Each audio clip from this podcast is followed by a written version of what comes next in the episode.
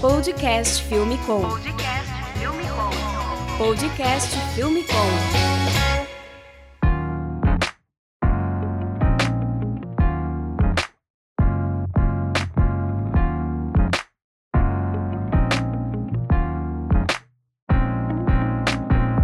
Podcast Filme Com. A gente tá aqui no nosso primeiro episódio do ano de 2020. Nova década, tudo novo, muita energia boa para começar. E nesse episódio número 24, a gente vai falar aqui com o meu amigo Hugo Oshi, que é de Recife, Pernambuco. Fala aí, Hugo. E aí, meu irmão, beleza? De Recife, Pernambuco pro mundo, né? Isso aí. O Hugo ele é diretor criativo e diretor de cena. Ele já dirigiu para diversas agências e marcas do Brasil, como Honda, Toyota, Apple, Petrobras, Smart Fit e muitas outras. E no episódio de hoje a gente vai falar um pouquinho aí das tendências do mercado audiovisual e da comunicação. Bom, primeiramente, feliz ano novo aí para todos os ouvintes, pro Hugo Oshi que tá aqui comigo. Queria agradecer aí a parceria e e seu tempo de ter vindo aqui hoje bater esse papo com a gente. O Hugo, a gente sempre tá trocando uma ideia aí, sempre se atualizando. Quando a gente se encontra, a gente sempre bate um papo, vê o que, que tem de novo e nada melhor do que ele pra gente conseguir fazer essa pauta aqui de hoje e falar das tendências aí da comunicação. Ressaltando que a gente se atualiza não só quando a gente se encontra, né? A gente fala pra caramba, porque esse é o barato da comunicação, né? A gente tá se comunicando sempre, mesmo sem estar junto, isso é legal. É sempre mandando, Instagram a gente fica mandando um pro outro referência, coisa nova que tá acontecendo, não para, né? Isso é todo dia, né? Não tá fisicamente, mas o tempo todo a gente tá trocando ideia aí, e acho que não só comigo, com várias pessoas. Isso é bem legal, essa troca. Bom, pra quem não conhece o Hugo, tem uma live que a gente fez, acho que uns dois anos atrás, né, Hugo? Lembra? Na Filmicom? Agora que virou, né, o ano que a gente tá em janeiro. Dois, é, deve ser uns três anos dois atrás. A gente tava até numa outra sala aqui. Lembro que a gente fez uma live aí de uma hora. O Hugo falou bastante sobre criatividade. Essa live tá lá no canal da Filmicom no YouTube. Só você procurar lá Hugo Oshi. Eu vou deixar o link no post aqui também no site da Filmicom. Pra quem não sabe, quem tá chegando agora, filmicom.com.br. Bom, eu conheci o Hugo através de um grande amigo nosso, que é o Paulo Tenório, o vulgo Paulo Blob, que era do. Ele tinha um site na época que era o Brasil in Motion, cara. Um dos primórdios aí do motion graphics do Brasil, é referência nacional aí, juntou bastante gente, sempre compartilhando coisas. E o Paulo, ele seguiu com o projeto dele, que é o Tracto, a startup, que hoje em dia tá com um tamanho considerável, tá evoluindo sempre. Muito legal a evolução do, dos amigos. E o Paulo fica lá em Maceió. E aí eu lembro que uma vez eu tava gravando um vídeo com ele, né? Um profile dele pra uma marca. E aí ele comentou do Hugo e tal, e aí a gente acabou se conhecendo. O Hugo tava fazendo uma campanha do Tracto. Essa campanha ficou bem bacana, né, Hugo? Foi, cara, muito divertido trabalhar com o Paulo, porque o Paulo, pessoal, ele passou por tudo que vocês imaginarem no universo da comunicação. Ele é um cara super talentoso e de repente ele cansou do universo criativo, né, de frente, que era o motion, porque o Paulo trabalhou para grandes marcas, grandes canais em Los Angeles. É, ele trampou fora por bastante tempo, né? E aí o Paulo passou pelo que a gente passa todo dia, Ivo.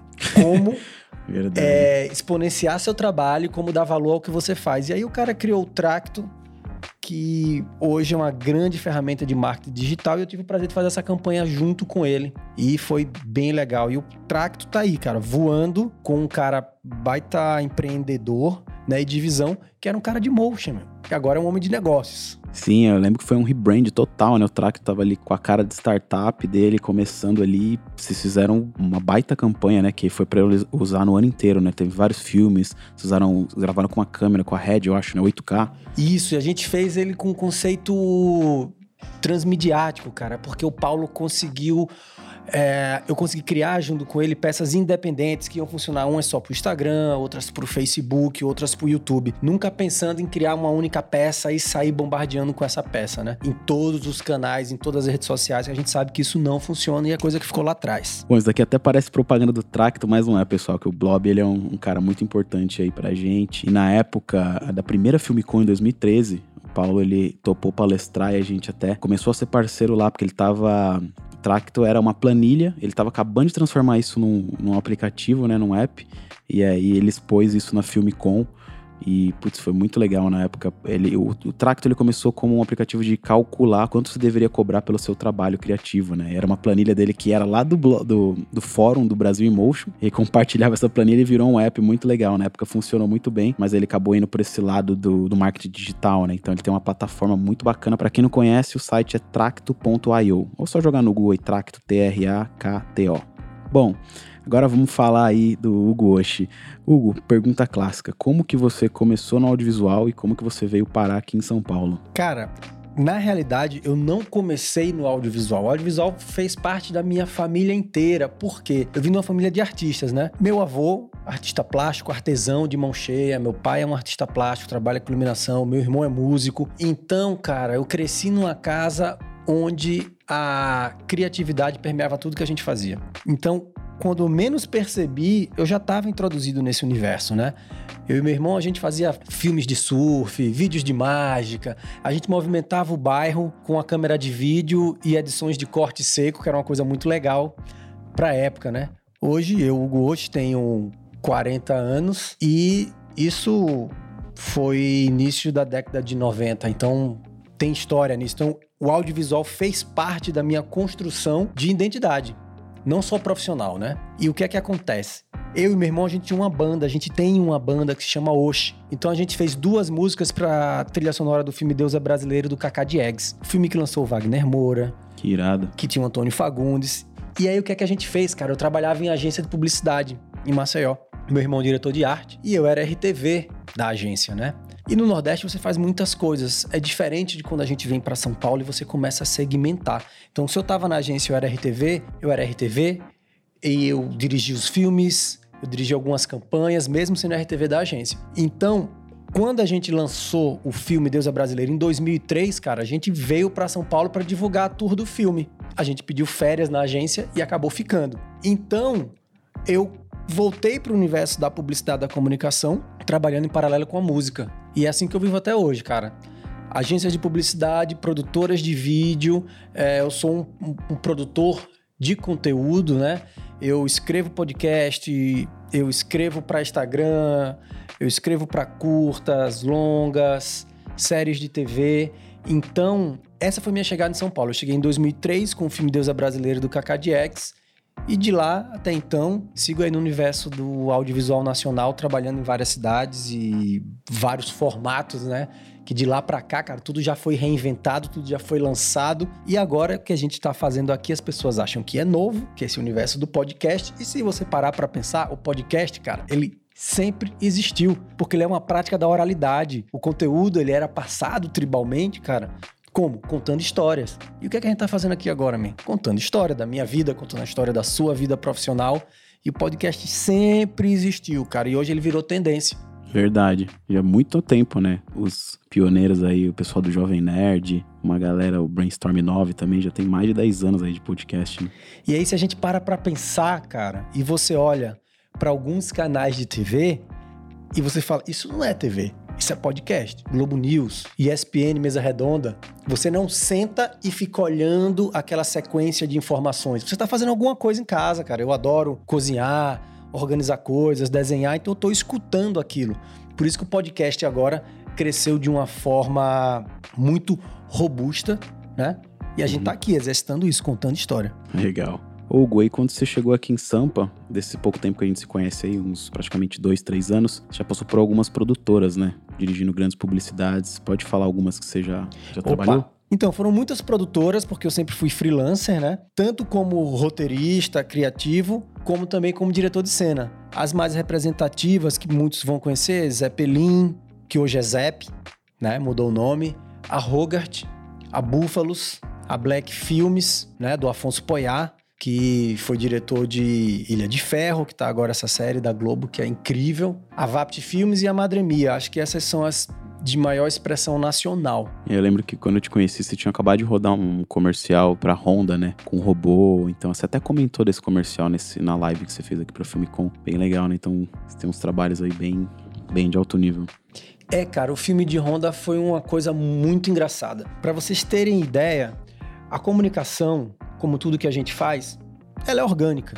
O mercado é orgânico, né? Então ele vai se moldando. E nada mais importa do que você conhecer o que você vai informar. Eu peguei uma campanha de Honda, o lançamento do Honda Fit, do novo Honda Fit, que ele tinha sido feito por uma grande agência, só que a agência não estava com o DNA da marca. A Honda é uma marca japonesa. Os caras são muito pragmáticos, eles querem ver carro, carro, carro. E a agência tinha feito um grande filme com um storytelling lindo, que eu até sempre falo, putz, eu preferia ter feito o filme da agência e não o meu. Só que o meu filme tinha todos os códigos que a montadora queria. Então eu fui contratado por uma produtora homologada pela Honda Japão para refazer um filme que não tinha a identidade do produto, né? É aquilo que a gente fala, gente, conteúdo é tudo. Então eu consegui codificar o conteúdo que a marca queria para essa produtora homologada pela Honda do Japão e o filme foi um sucesso, cara. E é um filme que ele teve várias soluções. A gente rodou com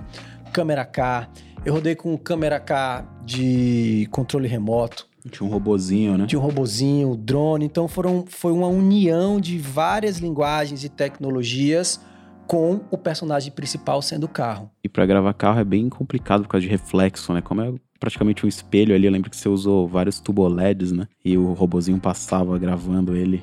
Exatamente. Legal. Porque o que acontece? No nível de entrega que uma grande marca dessa precisa, o nível de excelência, cara, que você entrega o teu material, ele condiz com o produto. A gente tá falando de Honda, uma das maiores montadoras do mundo. E aí, como que você vai fazer isso, cara? É produção de alto nível. A gente conseguiu gravar em seis dias de gravação. Eu montei um cenário, que ele era um cenário iluminado por torres de LED.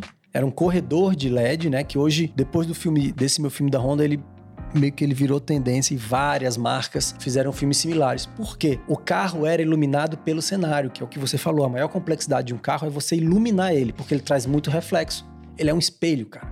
Vem tudo. E se você vai corrigindo e cortando, fazendo rotoscopia, cada vez mais você vai perdendo a identidade do design do carro. E o que é que eu fiz? Foi assumir os reflexos. Então eu iluminei o carro com um cenário funcional, cara. Eu não tinha outro ponto de luz, cara, era o próprio cenário. Então essa foi a, a grande sacada do filme. Aproveitando é, é, esse filme, a capa aqui do seu Vimeo, né? Pra quem quiser conferir, eu vou deixar no post também aqui da Filmicom. Mas o Vimeo do Hugo Osh é vimeo.com.br Hugo Osh. Lá tem alguns making-offs também bem legais. Tem o do iPhone que ele fez aqui quando lançou o iPhone 8, né? Tem vários muito legais ali, produções bem grandes.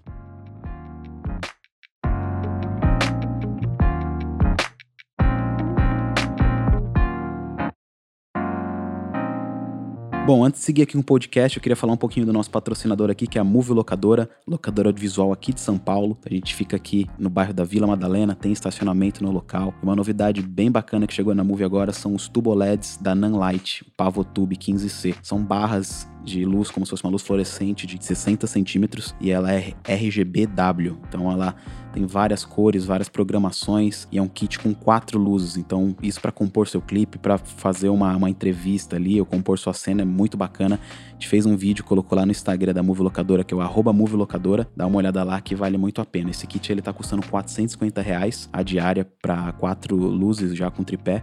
Então, dá uma olhada no, no, Instagram da Move que vocês vão entender melhor o que, que é esses tubos de LED. Ele é muito parecido com a luz Astera, principalmente pela reprodução de cor dele, que tem um CRI de 98, então vale muito a pena. E para quem já conhece as luzes da Aperture, acabou de chegar aqui nesse mês de janeiro na Move Locadora, mais três kits né, de Aperture 300D, que é o Fresnel da Aperture, que ele tem uma potência aí de equivalente a 2.4K, então uma luz muito forte, uma luz muito com CRI de 97 mais, muito boa. Dá um toque no pessoal do comercial da Move Locadora, só entrar lá no site movilocadora.com.br ou chamar no Instagram. Tem também o WhatsApp da Move, que você vai ser bem atendido e com certeza a gente vai conseguir ajudar aí na sua produção.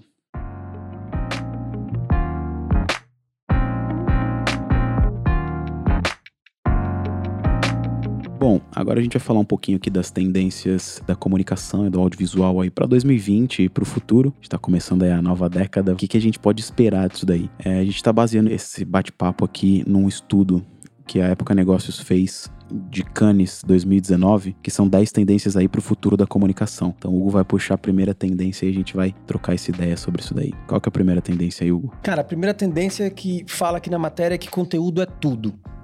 Conteúdo é tudo, man. Estética por estética, sedução por sedução, se não existir um propósito, não engaja, não comunica. E é isso que as marcas querem hoje. Elas querem comunicar com verdade, sacou? Aquela história daquela linda família de café da manhã, da margarina XPTO, não funciona, cara. Acabou. Tá datado, tá no passado. As pessoas querem ser comunicadas com mensagens reais, de propósito. Acho que também a internet tem uma grande culpa nisso, né? Porque acho que depois, quando começou os vlogs, a, a parte real da pessoa se mostrar ali sem maquiagem, às vezes no dia a dia dela, isso trouxe uma aproximação tão grande com a audiência que foi surgindo os vloggers, né? Os, os- as web celebridades, os influencers, que surgiu tudo do real, né? De que, que eles realmente eram ali. E hoje em dia, uma marca tentar passar um negócio muito forçado, né? Muito perfeito, não funciona mais, né? Não, o que, o que acontece, Ivo? As marcas existiam um- uma glamourização do que ela entregava, do que o teu produto entrega. Ponto. Se o teu produto não é bom, ele não vai vender, cara. O seu produto ele é bom e você tem que ter uma boa estratégia de comunicação, porque no mercado você vai encontrar produtos tão bons ou melhores que o seu. Esse é o ponto. Então, como é que eu vou comunicar aquela pessoa? Antes se aplicava muito aquela técnica de, pô, do aspiracional. O cara quer se ver ali, ele, ele quer ver quem ele vai ser. Isso quebrou, isso ficou pra trás, man. O que a gente quer ver no vídeo é o que realmente é. É o que eu sou. E eu pude ter uma experiência muito legal ano passado quando eu fiz a campanha de Smart Fit. Uma campanha que tá no ar, ela tá passando dos intervalos do Fantástico. E o que é muito legal, ela foi uma campanha construída pra internet. Meu primeiro ponto quando fui me chamaram para ser criativo e diretor da campanha de Smart Fit foi o seguinte: um, eu não quero modelos fitness no filme. Já é uma quebra de paradigma. Como é que você vai fazer um comercial, uma campanha inteira de uma academia sem os modelos fitness, cara? Se fosse isso há cinco anos atrás, o estereotipo da pessoa tem que ser o bombadão, a, a mina linda ali, né? Exatamente, isso pra ainda vender a rola. academia a marca, né? Pô, mas olha a marca, cara, olha o Smart Fit. É uma baita marca inclusiva. Você vai num horário de pico na Smart Fit e você vai achar o modelo fitness, você vai achar o cara que trabalhou o dia inteiro e tá apenas querendo suar um pouco o corpo, movimentar o corpo, vai ter vários perfis de biotipos diferentes reais. Então o que é que eu fiz no filme? Primeiro foi trazer essa galera. Então a gente tinha o magrinho, a gente tinha a pessoa com sobrepeso, a gente não tinha os modelos fortões, né? A gente não tinha ninguém maquiado, cara. A nossa maquiagem, a estética do filme era todo mundo muito suado, cara, mas muito suado. Isso foi muito legal fazer. Então, foi um sucesso, cara, porque as pessoas viram que aquilo ali tava, era verdade, eram aquelas pessoas que elas viam na academia, então elas se sentiam confortáveis. Cara, primeira semana no ar, pô, aumentou pra caramba o número de matrículas na academia. Então é uma métrica que é muito legal, você dá resultado, entendeu? As pessoas se projetaram ali, puta, tô- tem gente como eu ali, cara, é o meu universo, vou lá. É muito bacana essa parte de conteúdo, Hugo. É, a gente teve uma experiência recente no Rock in Rio que a gente dirigiu os vídeos e produziu os vídeos pro Itaú. E, cara, eu nunca tinha visto assim uma marca de serviços ter tantos fãs, né? Até o pessoal que tava lá fisicamente curtindo os shows da Arena Itaú. Era tudo muito diferente, era totalmente fora da curva ali, né, do que a gente tá acostumado de, de ver é, em festivais, né? Então o Itaú deu bastante oportunidade ali pra quem tava começando, artistas novos, artistas que não são do mainstream e os próprios influenciadores eram diferentes, sabe? É muito legal ver essa inclusão. E, cara, na parte de brindes mesmo, tipo, eles estavam distribuindo alguns copos ali do Itaú, a galera se matava pelo copo. Então era diferente você ver ver as pessoas engajando e, e elogiando ali o banco na- nas redes sociais. Cara, é exatamente um exemplo de uma ação bem sucedida. Por quê, cara? Imagina o que é um banco, cara. Um banco, no contexto histórico, é o maior vilão da sociedade, sacou? Ninguém ama um banco. O banco, o produto dele é serviço. E ele cobra por tudo que ele faz. Ele não é legal com você. Só que existem algumas marcas que estão retornando isso em experiência para os seus correntistas. E aí as pessoas têm um puta tesão em falar: caraca, o Itaú me representa, olha só a Arena Itaú. Artistas novos, artistas é, com uma diversidade incrível. Então as pessoas se sentem representadas ali. A gente tem isso com o Itaú no Rock in Rio, a gente tem isso com o Bradesco no Lollapalooza de 2019, que também foi assim. Então, cara, cada um usa suas ferramentas de atração, né? E aí você vê, quando isso dá certo e é sucesso, cara, organicamente isso reflete de imediato nas redes sociais. E é isso que você percebeu. Não só pelos posts, mas a experiência de estar lá e vivenciar isso. Verdade. Próxima tendência: propósito traz preferência. Então vamos lá, quando a gente fala em propósito, significa que uma marca ela tem que buscar não só consumidores, ela busca embaixadores, cara.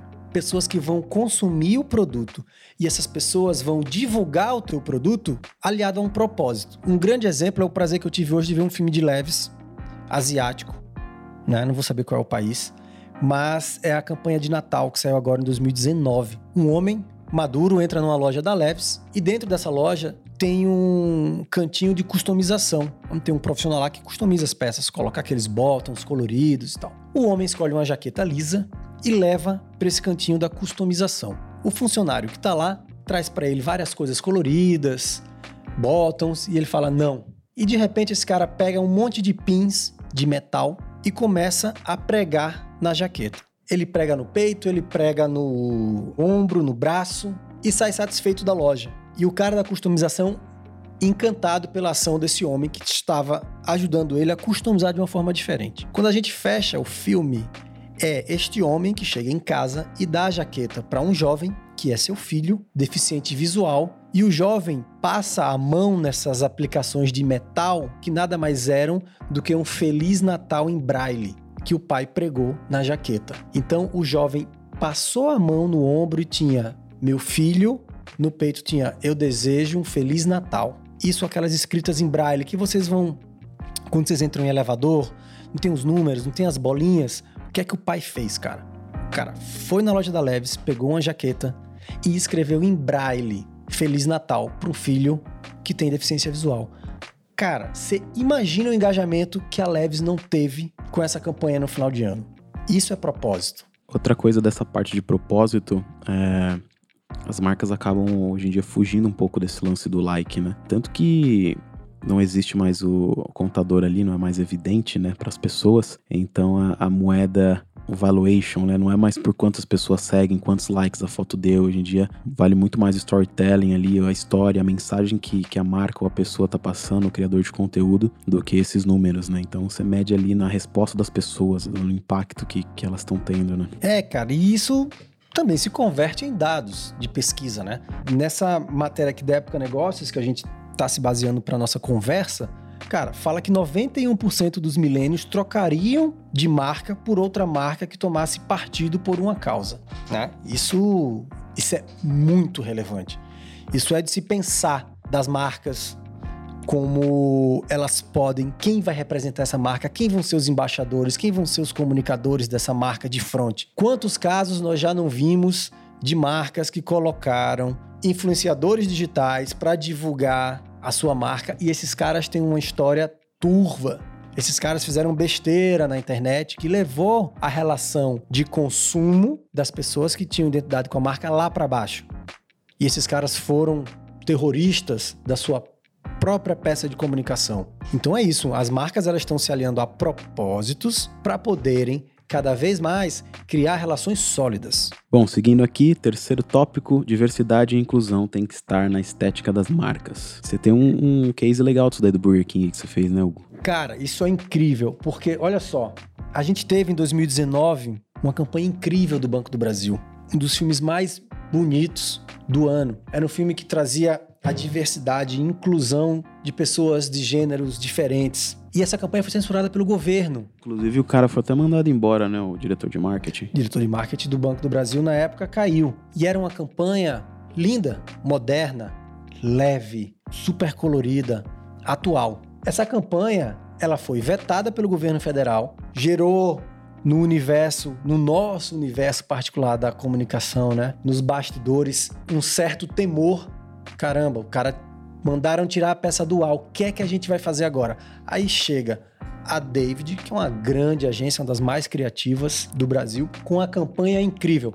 Procura-se elenco para comercial. O Burger King está recrutando pessoas para seu novo comercial. Para participar, basta se encaixar nos seguintes requisitos: ter participado de um comercial de banco que tenha sido vetado e censurado nas últimas semanas. Pode ser homem, mulher, negro, branco, gay, hétero, trans, jovem, idoso. Precisa falar mais o que, cara? Foi um boom. Isso rolou na parada gay, né? É, logo após essa ação, né, de rebatendo o, a censura que o comercial do Banco do Brasil sofreu, a Burger King lançou o Shake Unicórnio, um produto que ficou 30 dias em exposição e toda a verba dele foi revertida para uma casa de apoio em São Paulo para jovens que são expulsos de casa ao assumirem, né, que são gays. Então, assim, eu tive o prazer de fazer parte dessa ação. Foi uma, uma live que a gente fez, teve a participação da Mel C. E foi muito importante para minha carreira fazer parte disso, cara. Para mim, é isso comunicar com propósito também significa trabalhar com propósito. Foi muito legal. Para mim, para minha carreira, ela é uma das peças mais importantes.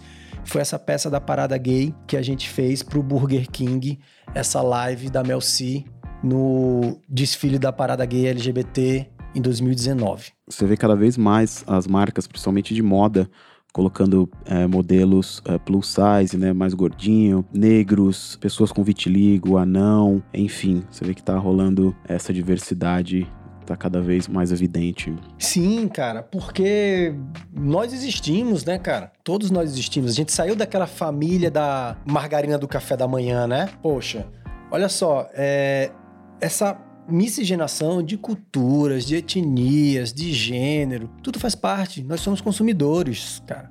As pessoas querem ser representadas. Então, quando elas se veem, elas se conectam. Então, o Burger King nada mais fez de que endossar que eu sou uma grande marca, eu tenho voz expressiva na comunicação e eu quero vocês comigo. Porra, o Burger King levantou uma bandeira, cara, que estava sendo apedrejada por uma certa parte da população de extrema direita, racista, preconceituosa, né? Tipo assim, ó, se você não gosta dessas pessoas, você não gosta do meu produto. Então, você não precisa vir. Uhum. Para você ter ideia, na parada gay a gente tinha a nossa base. Uma das nossas bases era naquela loja que fica ali na esquina da Avenida Brigadeiro com a Avenida Paulista. Cara, não dava para entrar na loja. Parecia lançamento de Drop Day de quinta-feira da Supreme em Nova York, sacou? Tinha segurança com fila para as pessoas entrarem e poderem comprar o Shake Unicórnio. Caramba. Foi demais, foi demais, cara. Um marco na, na minha carreira profissional poder ter feito parte disso. Seguindo para a quarta tendência aqui, diferentes culturas merecem campanhas feitas sob medida. Cara, isso é muito louco. A gente tava conversando aqui antes como isso também funciona no game no universo de games. Que o jogo é feito no Japão ou nos Estados Unidos, então ele tem aquela cultura específica, piadas para aquela cultura. Quando esse game vem para o Brasil, existe um trabalho incrível chamado de localização. A localização não é apenas fazer a tradução do jogo, das falas e das piadas. É codificar aquilo para nossa cultura, para os gamers sentirem mais veracidade na experiência. A comunicação está fazendo isso. Você vai lembrar muito bem, cara, as grandes campanhas de Nike que vinham globais. Você tinha os caras correndo no Brooklyn. Aquele pôr do sol diferente, calçada É. linda. Puta, cara, isso não engaja. Não é aqui, né, velho? Não- fica muito forçado. Hoje em dia não vende, né? Não vende, era aquela coisa tipo que o cara pegava o, ah, o Citroën ou o Renault andando naquelas puta estradas na Europa. Não. Se você colocar aqui, não vende, cara, não comunica. O que é que essas grandes marcas entenderam? Que elas precisam comunicar de formas regionais. Ela precisa entender a cultura local, codificar a identidade da sua marca para aquele local. Aí funciona, cara.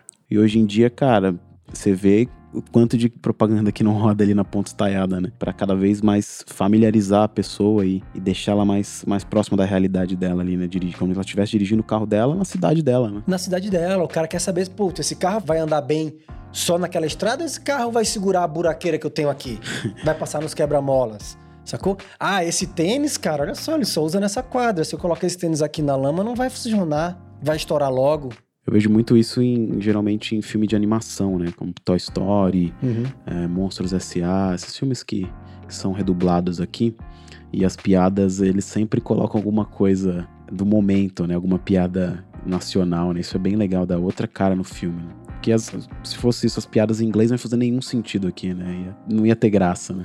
Não ia ter graça, cara. E é por isso que a gente tem marcas que entenderam isso com grandes agências que conseguem comunicar isso. Vocês vão estar escutando hoje, ó, o nosso mercado gira, vira, as concorrências vão e vêm, tá? Mas, por exemplo, hoje, a agência que faz Burger King é a David. A David entendeu isso de maneira perfeita e ela consegue comunicar para nós brasileiros que queremos consumir o produto deles. A exemplo disso, uma ação que a Burger King fez com o lançamento daquele Rebel, aquele sanduíche deles lá que é a carne feita de vegetais. Uhum. Cara, pessoas diferentes comendo sanduíche sem saber que era de carne e dando a sua sensação no vídeo. Isso é demais. McDonald's é outro grande exemplo. Uma das agências que faz McDonald's offline é a DPZ. Cara, olha a campanha que eles fizeram Mudando o nome, No nome da, das da lojas. loja, né? Mac. É demais, Do cara. jeito que a gente fala, né? Do jeito que a gente fala, cara. E voltando na primeira tendência ali de conteúdo e, e de ser real, né? Essa propaganda do Burger King que eles estão experimentando o, sanduíche de planta, você vê que, cara, é, é gravado na rua, assim, parece que o cara tá com, gravando ali, tirou um celular e falou, ah, experimenta esse hambúrguer aí. É, fica muito mais real, né? É Muito. linguagem de internet total, né? Linguagem de internet total, feito pra internet que ganhou as grandes mídias offline, que quando a gente fala offline é quando vocês estão assistindo na TV, tá? E McDonald's, olha a atual campanha de Mac, cara, que é aquela picanha das galáxias. Se você pegar essa campanha e jogar ela nos Estados Unidos, por exemplo, não vai fazer sentido algum. Mas aqui você vê um cara falando, nossa, picanha das galáxias, isso é demais, cara. Né? Então isso são, é comunicar o teu produto para diferentes culturas. Absorve a cultura local, codifica ela de forma que as pessoas consigam se sentir inseridas. E aí, meu irmão, é só sucesso. É picanha das galáxias. Outro grande exemplo de Mac, cara, e DPZ, é um prazer poder falar de um amigo nosso em comum, né, que é o Kent, que é um grande diretor para mim, diretor de maior expressão, assim, é um cara que consegue trazer para as campanhas uma musicalidade, um frescor e, e, cara, uma identidade visual pro que o cara faz que é demais. Precisa gravar um podcast com ele aqui também, né? Ele Tem. palestrou na Filme Com, Quente, 2016. Então, o Kent é demais, cara. E aí o Kent vai e me chega com a campanha Festival Cheddar. O cara conseguiu fazer um mix de trabalhar a comunicação com conteúdo, né? Consistente, com conteúdo que tem a ver com a tua cultura local. Então, Rafael Kent, meu irmão, gênio. Tendência 5, a comunicação em conteúdo e forma deve ser consistente com a sua história. Você Pois tem é, um cara. case disso, né? Tem, Tem. tem um case bem legal disso, foi o lançamento de iPhone, da iPhone 8 Plus, né? Que foi uma parceria entre Apple e Magazine Luiza, onde o que é que a gente tinha que fazer? A gente tinha que traduzir o que é que o aparelho, que o iPhone 8 Plus entregava e qual era esse benefício junto ao público do Magazine Luiza, uma grande rede de loja de varejo. Foi o que a gente fez, cara. A gente foi atrás da história do produto, que é extrema tecnologia, de fácil acesso, né? E que você consegue manusear de forma sensorial. Esse era o princípio do primeiro iPhone. Quando o Steve Jobs lançou, que era só com aquele botãozinho, o nosso botãozinho do meio, que não existe mais, né? Cara, o que é que a gente fez? A gente fez a relação de uma mãe com uma filha, onde a filha encorajava a mãe a produzir aquela linha de bolos que ela fazia para agradar as pessoas e transformar aquilo num produto. Onde a filha pegava o aparelho, tá aqui, historicamente, um gadget super tecnológico com a câmera XPTO, onde nós utilizamos o próprio aparelho para retratar essas cenas. Ou seja, o feature tá ali expresso na campanha e mostrando fotos dessa mãe fazendo bolo. Onde eu não posso fazer uma pós-produção, onde eu não posso fazer um retoque. É aquilo ali. O 8 Plus, ele foi ah, o primeiro modelo ali a ter duas câmeras, uma câmera melhor, né? Que trazia aquele feature De desfoque, né? de desfoque, que era o modo retrato, né? Tanto para filme quanto para foto. E aí, cara, você vê a Apple ao longo de suas campanhas globais traduzindo isso de que maneira? As pessoas fotografando o seu dia a dia e postando imagens suas. E mostrando que a câmera era realmente boa, né? No, no comercial, que ele foi gravado com a câmera do celular mesmo, né? Cenas específicas para retratar o que o telefone estava mostrando. A gente não pode fazer nenhuma pós-produção na tela. É muito legal trabalhar com a Apple. É tecnicamente para mim um desafio, porque vocês sabem, a gente trabalha com acesso à pós-produção, a fazer aplicação de layers e tudo mais. Eu tinha um profissional, a gente tinha uma pessoa da Apple que ficava ali para validar tudo que a gente estava mostrando. E a gente não podia, cara, fazer pós-produção, tirar reflexo da tela do aparelho. Não, é aquilo ali. Então, você ver essas campanhas que vocês assistem da Apple no Instagram, aquelas puta foto, aqueles filminhos incríveis, é real. Lembro que tinha muito rumor na época da GoPro, quando ele lançava, tipo, GoPro 3, 4, que a galera falou, mano, esse filme não foi gravado com GoPro nem ferrando. Ali tinha uma carga de pós gigantesca, né? E a gente sabe que foi. Esse é um desafio, né? Conteúdo deve ser consistente com a história. E a história é a história do produto, é o que ele entrega. Essa é uma tendência. Mais uma vez você vai ver que a gente tá falando aqui sobre o quê? Verdade. O produto é bom, comunicação é boa. Não adianta Mascarar hoje em dia. mascarar eu pegar uma câmera XPTO fotográfica, sei lá qual é, ou a câmera Red ou Alex pra fazer de conta que é a câmera do telefone. Não, cara. Não funciona, não vende, é mentira, a máscara cai e isso acaba com a, história, reputação. com a reputação de uma grande marca. É, não, não tem mais, mais chance pra amador, né?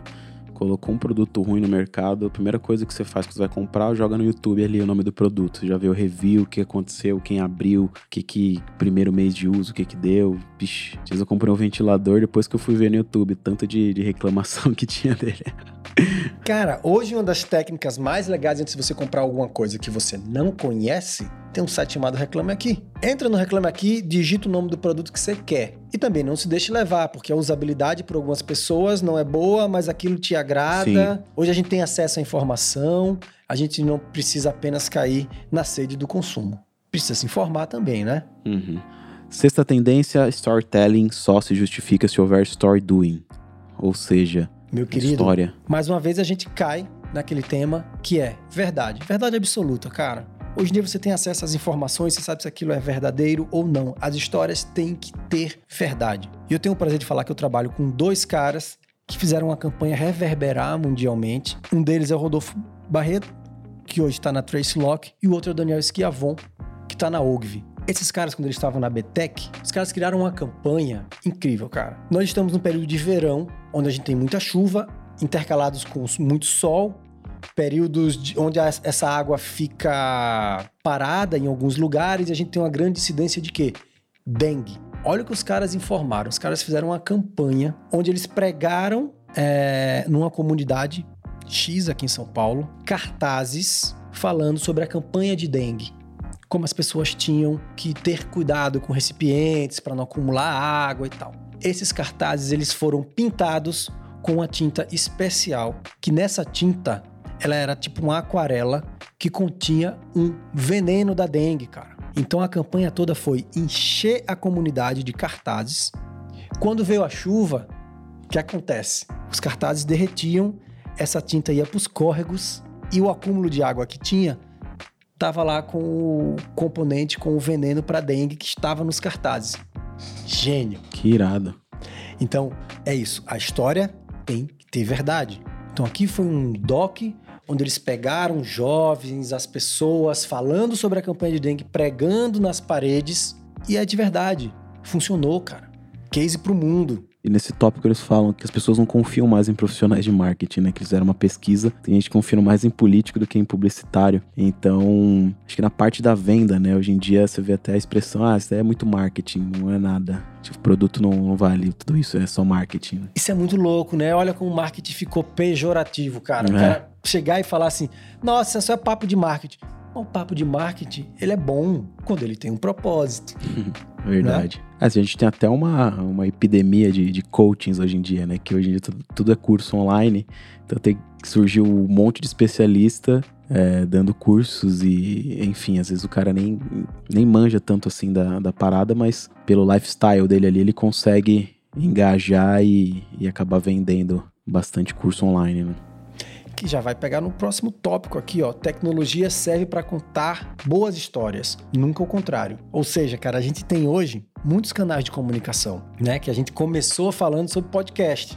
Como num papo informal antes da gente estar aqui na nossa conversa, a gente estava falando sobre como monetizar, como monetizar podcast. Então é isso, cara. A gente tem aqui várias formas de comunicar boas histórias. Não adianta você pegar é, e fazer uma baita campanha transmediática que conecte todos os seus gadgets, todas as suas redes sociais para comunicar bobagem. Bobagem, bobagem. É, eu tenho dois exemplos muito legais aqui para falar para vocês, que um dos exemplos foi uma campanha que eu tive o prazer de fazer para a OGV com o IBCC, que é o Hospital de tratamento de câncer, né? Que as pessoas não sabem que aquela campanha do alvo azul da Hering é do IBCC. Então a gente fez uma campanha falando que por trás do alvo azul da moda, aquele que ficou famoso com a Gisele Bündchen, existe o IBCC, que é o Instituto de Pesquisa e Tratamento do Câncer. Então o que é que a gente fez? A gente fez dois universos paralelos. A gente pegou personalidades né, famosas, utilizando a camisa do alvo azul da moda, que a gente deixava essas pessoas para o modo vertical do telefone e quando você rotacionava o teu telefone, você caía para a mesma história paralela das pessoas do IBCC, médicos, pacientes, colaboradores. Então era muito legal. A gente usou a tecnologia com um grande propósito. A pessoa quando estava no vertical, estava lá a, uma personalidade falando, né? A Vanessa Camargo. Quando a gente virava o telefone no horizontal, a gente tinha uma paciente que passou pelo processo, fazendo as mesmas ações que a Vanessa. Então a gente tinha a Luciana Mello, Vanessa Camargo. Então o discurso delas permeava todo o filme, só que as imagens alternavam de acordo com que você girasse seu telefone. Na vertical eram personalidades, na horizontal eram as pessoas de BCC. Isso é como saber usar a tecnologia também com propósito. Hoje, vindo pra cá, eu vi uma coisa incrível, cara. Não, essa é demais, cara. Essa é demais. Você tem até que falar para mim como os caras conseguem fazer isso, Ivo. Eu vi um filme com a nova atração do Beach Park.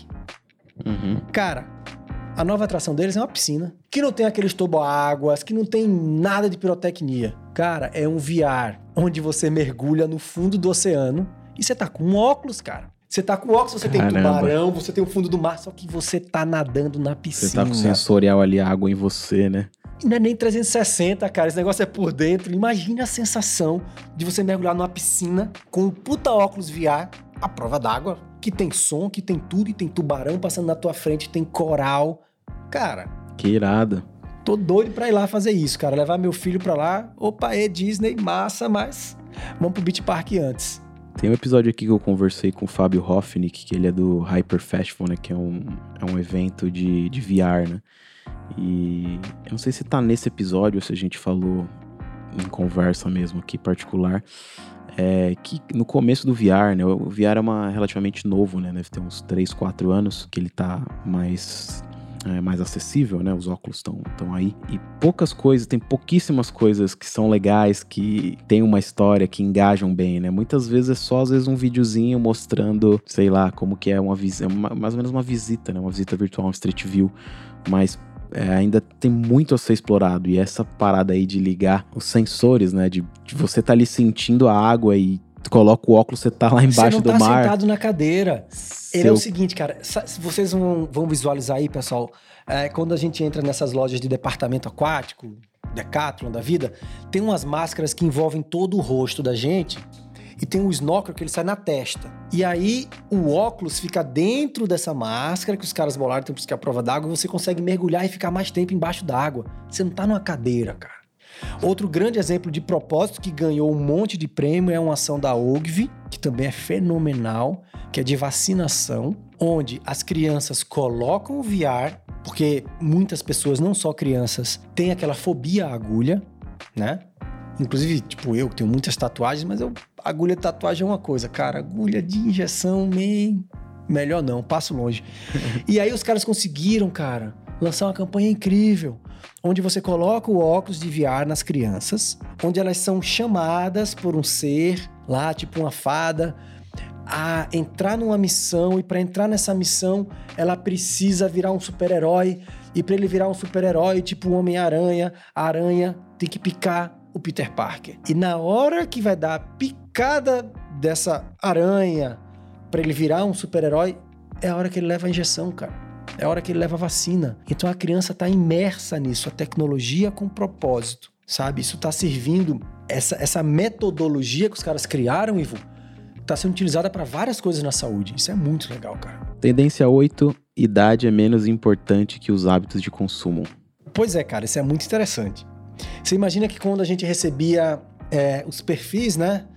Das pessoas que são os consumidores de tal produto, ó, você vai fazer o lançamento desse protetor solar.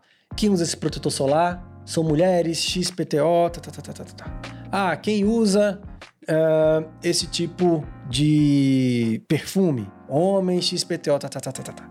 Então você tinha, de acordo com seus produtos, essas informações, elas existem. Né? Quanto mais informação, quanto melhor dados nós escolhermos para a campanha é mais produtivo, né?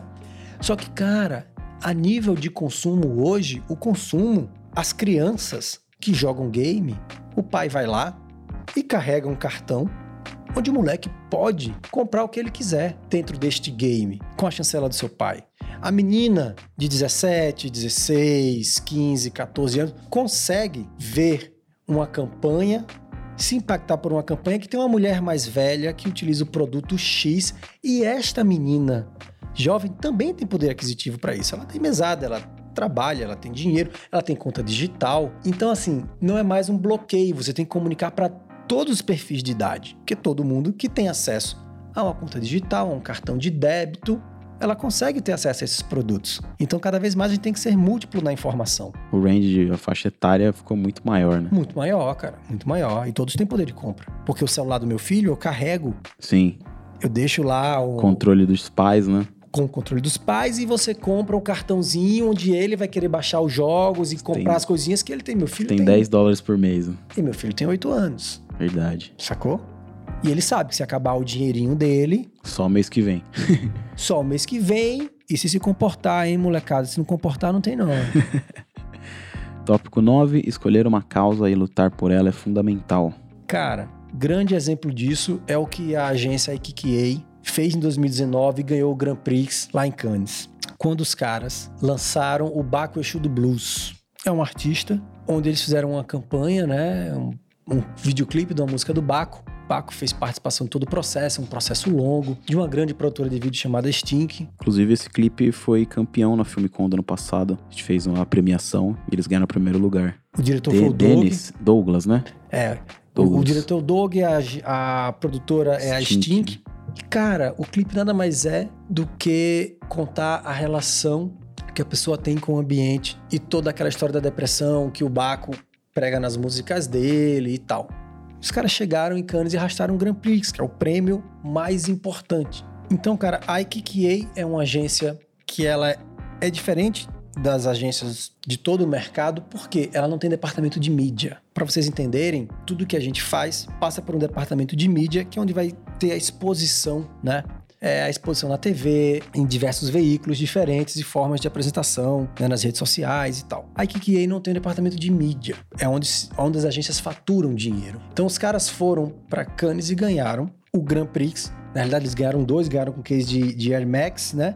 Da Nike e ganharam o Bluesman para o Baco Exu do Blues na categoria de entretenimento for music, que é uma coisa que todas as marcas estão fazendo agora. Elas estão se aliando a grandes artistas que tenham propósito para poder lutar pelas causas da marca. Um artista ele representa a sua identidade artística e também as suas verdades dentro do seu contexto social, né? O Baco tem essa luta contra a depressão. Isso é incrível. Então, quando a gente fala que escolher uma causa e lutar por ela é fenomenal, que é fundamental, cara, é, poxa, faz todo sentido. Que é aquilo que a gente falou antes, né? Olha só como todos os 10 temas que a gente tá falando aqui se conectam. Verdade, propósito. Em todos os temas tem verdade e propósito. Verdade e propósito. Sim. É, mais uma vez, as pessoas querem se sentir representadas né, por uma marca. Totalmente. Bom, para encerrar, tendência 10, o que se faz por uma minoria encanta a maioria. Pô, a gente já falou antes, né, na ação da Leves. Verdade, do, do casaco. Aqui também a gente vai ter muitas ações legais. Cara, uma delas, a produtora, um grupo de comunicação ao qual eu fiz parte, que os caras lançaram um filme super premiado chamado Meu Primeiro Sutiã, uma releitura do Meu Primeiro Sutiã, onde uma criança trans recebe do pai o primeiro sutiã. E quando o pai se liberta desse contexto social de que o filho dele é homem, que tem que ser jogador de futebol, tá? É um filme argentino, e ele dá de presente pro filho um primeiro sutiã, isso mostra que as causas de minoria encantam a maioria, cara. Você imagina um jovem ganhar de um pai o primeiro sutiã. É o sinal de, ó, filho, segue a sua vida, eu sei quem você é. A marca que se aliar a isso, cara, não vai encantar só as famílias que passam pelo mesmo. Se eu tiver uma filha, cara, é lógico que eu vou querer beneficiar essa campanha e essa marca comprando um produto dela para valorizar. Então, o que se faz por uma minoria encanta a maioria. É o pai que entra na loja da Leves, pega um casaco e escreve em braille Feliz Natal. É, inclusive aqui no texto ele fala que a Lego no, no, primeiro momento não tinha se interessado em fazer os blocos de Lego com braille, né, para cegos poderem uhum. é, brincar também, né? E aí no segundo momento eles vão produzir isso numa escala mundial. Né? Exato, e tem um exemplo muito legal que aconteceu em dezembro também, cara. Bradesco lançou uma campanha linda com uns vagalumes, aqueles insetos que acendem o bumbumzinho deles lá, né? Onde tinha um vagalume que não acendia o bumbum dele. E esse vagalume sofria bullying. É uma animação incrível que vocês vão ver do Bradesco. Os amigos desse vagalume que não acende são capturados por uma criança e são levados para o quarto dela. E quem liberta esses vagalumes é uma criança que tem síndrome de Down. Então, o que se faz para a minoria encanta a maioria. Esse filme reverberou. Por quê? Porque a criança com Down libera os normais, os vagalumes normais, né? Eles têm a ajuda de uma criança com Down. E o outro vagalume que não acende o bumbum participa também, né? Desse, dessa fuga e nesse post, no final de ano, quem escreve embaixo do Instagram do Bradesco elogiando é o Itaú. O Itaú Persona, né? Escreve Sim. embaixo: Poxa, Bradesco, você me fez cair uma lágrima. O você não encantou a é. maioria, é. cara. Você encantou o universo. Hum. Né? É isso que a gente fala. Como outro exemplo incrível é a campanha que a Trace Locke fez para Etna, também no final de ano, dia 20 de novembro, Eu dia ia da falar dela agora. negra. né? Cara, que o Rodolfo Barreto, Canutinho tiveram uma ideia incrível. Do criado mudo, né? Do criado mudo, que para quem não sabe, criado mudo é, na época da escravidão era o negro que ficava em pé ao lado da cama enquanto o branco dormia e ele ficava segurando é, uma toalha, um copo d'água a noite inteira. Porque se o, o branco acordasse, ele estava ali para atender o branco. E por que mudo? Porque eles não podiam fazer barulho. Muitos deles tinham a língua arrancada. Então a Etna lançou uma campanha onde ela está mudando o nome desse produto, que não é mais criado mudo, é mesa de canto. E o que foi essa peça? Essa peça foi nada mais do que uma cadeira onde a gente tinha pessoas negras lendo a história do que era o criado mudo, uma câmera parada, mostrando essas pessoas lendo o que era a história do criado mudo. Cara, Etna postou o vídeo.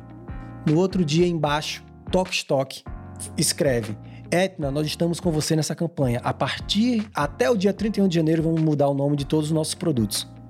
Toque Stock não vende mais criado mudo e sim mesa de canto. Irado. Cara, então assim, é uma minoria que encanta a maioria. Só que no nosso caso não, porque a, nós somos miscigenados e a grande maioria da nossa população é feita por negros e mestiços, que a gente não via nas campanhas a gente não via nas frontes dos grandes filmes. E hoje em dia tá todo mundo lá e que assim seja, que perdure. É o magrinho que vai pra academia, aquilo que eu falei para você, da campanha que eu fiz de Smart Fit. São as famílias miscigenadas, negros e brancos numa mesa de Natal, sabe? Tudo isso faz parte da comunicação. Verdade, propósito, aliados com uma estética verdadeira. Que, meu, se você pensar só no estético, na estética, esquece. Tchau. Não rola.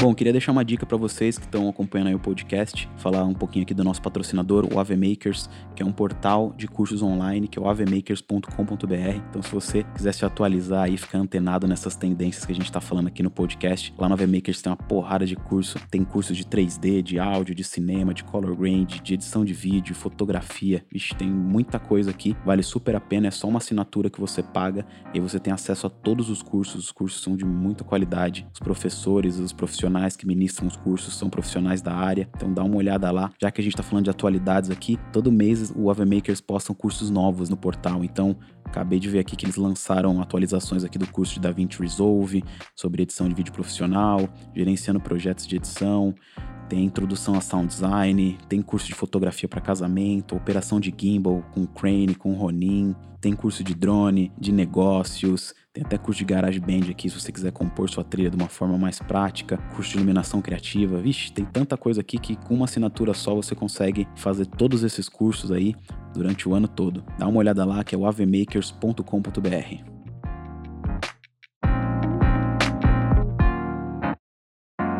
É isso, Goshi. Tivemos aqui uma aula com o Hugo. Pô, foi muito legal esse papo aqui. Espero que a gente tenha contribuído aí para todo mundo abrir a mente e, e, pensar muito nessas, nessas tendências aí dos próximos anos. Bom, se você quiser incluir alguma coisa também é, aqui na, nessa lista que, que vocês acham, pode mandar pra gente é, ou no Instagram ou no próprio post aqui do filmecom.com.br, no post aqui do, do, episódio 24, que a gente bate um papo por ali. Então, queria agradecer o Hugo mais uma vez por, por ter vindo aqui, bater esse papo com a gente, compartilhar um pouco da experiência dele e contar a história dele aqui. Se quiser conectar com o Hugo, qual é o seu Instagram, Hugo? Hugo Oshi nas redes sociais. Arroba Hugo Oshi. O Gosto no Instagram, Facebook, Vimeo. Quer deixar um recado aí pro pessoal? Sim, é isso que a gente veio falando. Que não é só na comunicação, isso é na vida, viu, meus queridos amigos? Na vida pessoal, na vida profissional é verdade, propósito. Se não tiver isso, cara, deixa de lado. Uma das metas, das minhas grandes metas para essa nova década, e conversando com meu amigo Ivo aqui, a gente reforça isso: é, cara, trabalhe com propósito, trabalhe com verdade, com pessoas que têm um propósito. É uma tendência só da comunicação, é uma tendência de vida, né, cara? De vamos, vida, Vamos cara. mudar, parar com essa parte não, de preconceito. Não, isso aqui não é legal, mas é trabalho. Não faz, cara. Faça coisas legais. Eu, só para vocês ficarem sabendo, eu sou vegetariano há mais de 20 anos e já fiz campanhas, já fiz muitos vídeos de consumo de carne, mas neguei outros tipos de campanhas que para mim não tinham propósito, tá? Você não acreditava Porque eu não parada. acreditava. Significa que, por exemplo, eu, Hugo, vegetariano, tô comunicando uma marca, fazendo porque é alimento, tem verdade nisso, não faz parte do meu do meu dia a dia. Nesse contexto é trabalho. Agora, aquilo que te faz mal, meu caro, que é isso que a gente tá falando, não tem verdade, não tem propósito, não combina comigo, é só trabalho? Não, man. Não é só trabalho, não, ó. Deixa de lado. Bom, é isso. Tem que fazer o que você acredita e, e o que te faz feliz, né? Não pode fazer a parada porque tem uma grana, enfim. Bom, espero que vocês tenham gostado do episódio. A gente tá aqui a cada 15 dias com um episódio novo do podcast Filmicom. Espero estar sempre aqui com vocês nesse ano de 2020. Eu sou o Ivo Duran e esse foi o episódio 24 do podcast Filmicom. Podcast Filme Com. Podcast Filme Com. Podcast Filme Com.